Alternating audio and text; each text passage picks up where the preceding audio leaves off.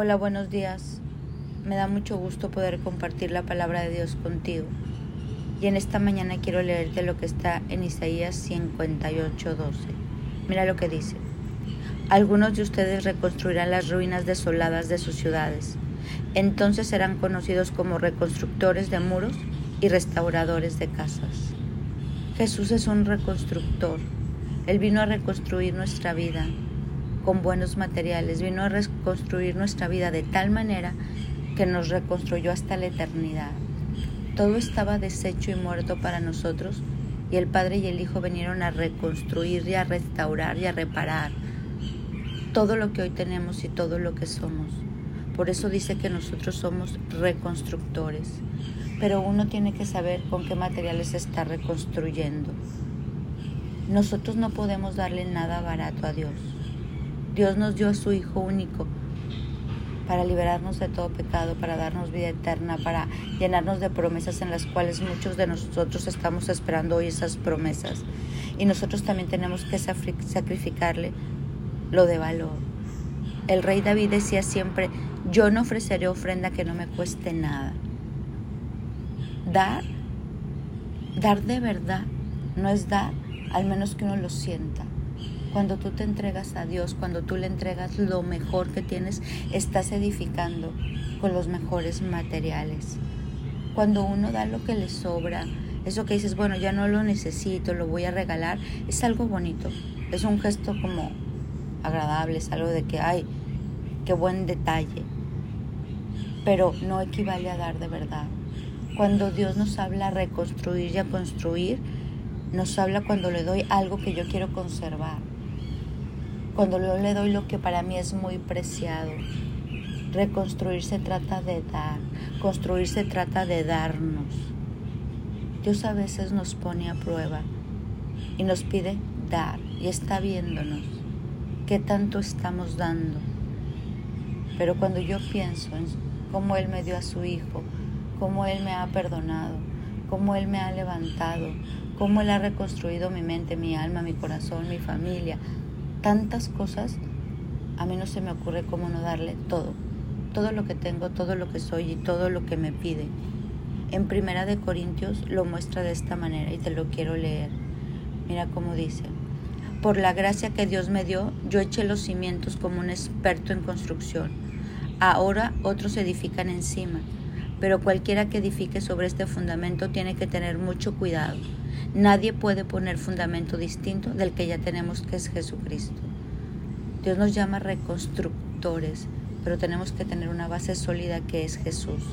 Y luego dice, el que edifique sobre este fundamento podrá usar variedad de materiales, oro, plata, joyas, madera, heno o paja. Pero el día del juicio, el fuego revelará la clase de obra, de materiales que cada constructor ha hecho. El fuego mostrará si la obra de alguien tiene algún valor. Si esa obra permanece, ese constructor recibirá recompensa. Pero si esa obra se consume, el constructor, sufrirá una gran pérdida. Hoy quiero preguntarte con qué materiales estás construyendo, con qué materiales estás restaurando casas, qué es lo que tú le estás ofreciendo a Dios, porque todos le pedimos a Dios tantas cosas yo recibo muchísimos mensajitos, Sofía, ora por esto, ora por lo otro, ora por el otro. Yo digo, claro, claro que oro por todo, pero que tú, tú y yo estamos dispuestos a dar. A dar, como dijo David, un holocausto que digas, ouch, una ofrenda, a darnos, a entregarnos. Que nuestros materiales de construcción tengan esta base que es Jesús y que podamos usar materiales de buena calidad eso que le entregamos a Dios, eso que nos costó, eso que Dios nos pide, no algo que no nos cueste nada. Dios quiere edificar casa sobre la roca, que aunque vengan los mares y los vientos, esa casa no se cae, porque está fundada firme sobre la roca. Y cuando uno hace esto, se llena de paz, de esa paz que sobrepasa todo entendimiento, porque sabes dónde estás parado, porque sabes dónde estás parada, porque sabes con qué materiales has construido. Pero cuando uno no ha usado buenos materiales, tienes miedo que se tambalee tu mente, tu alma, tu espíritu, tu matrimonio, tus familias, tus finanzas, tu salud, porque uno sabe si ha dado lo que Dios le ha pedido si ha dado por dar. Hoy te invito a reflexionar en esto, porque todo esto trae un efecto dominó que te lleva a la paz. Cuando todo está firme y seguro, uno tiene paz. Pero cuando los materiales están endebles, cuando nosotros no le hemos dado lo mejor a Dios, entonces se cae. Pero Dios hoy te dice a ti y a mí, ustedes serán reconstructores, restaurarán casas, vamos a usar los materiales correctos, vamos a darle a Dios lo que Él nos pide.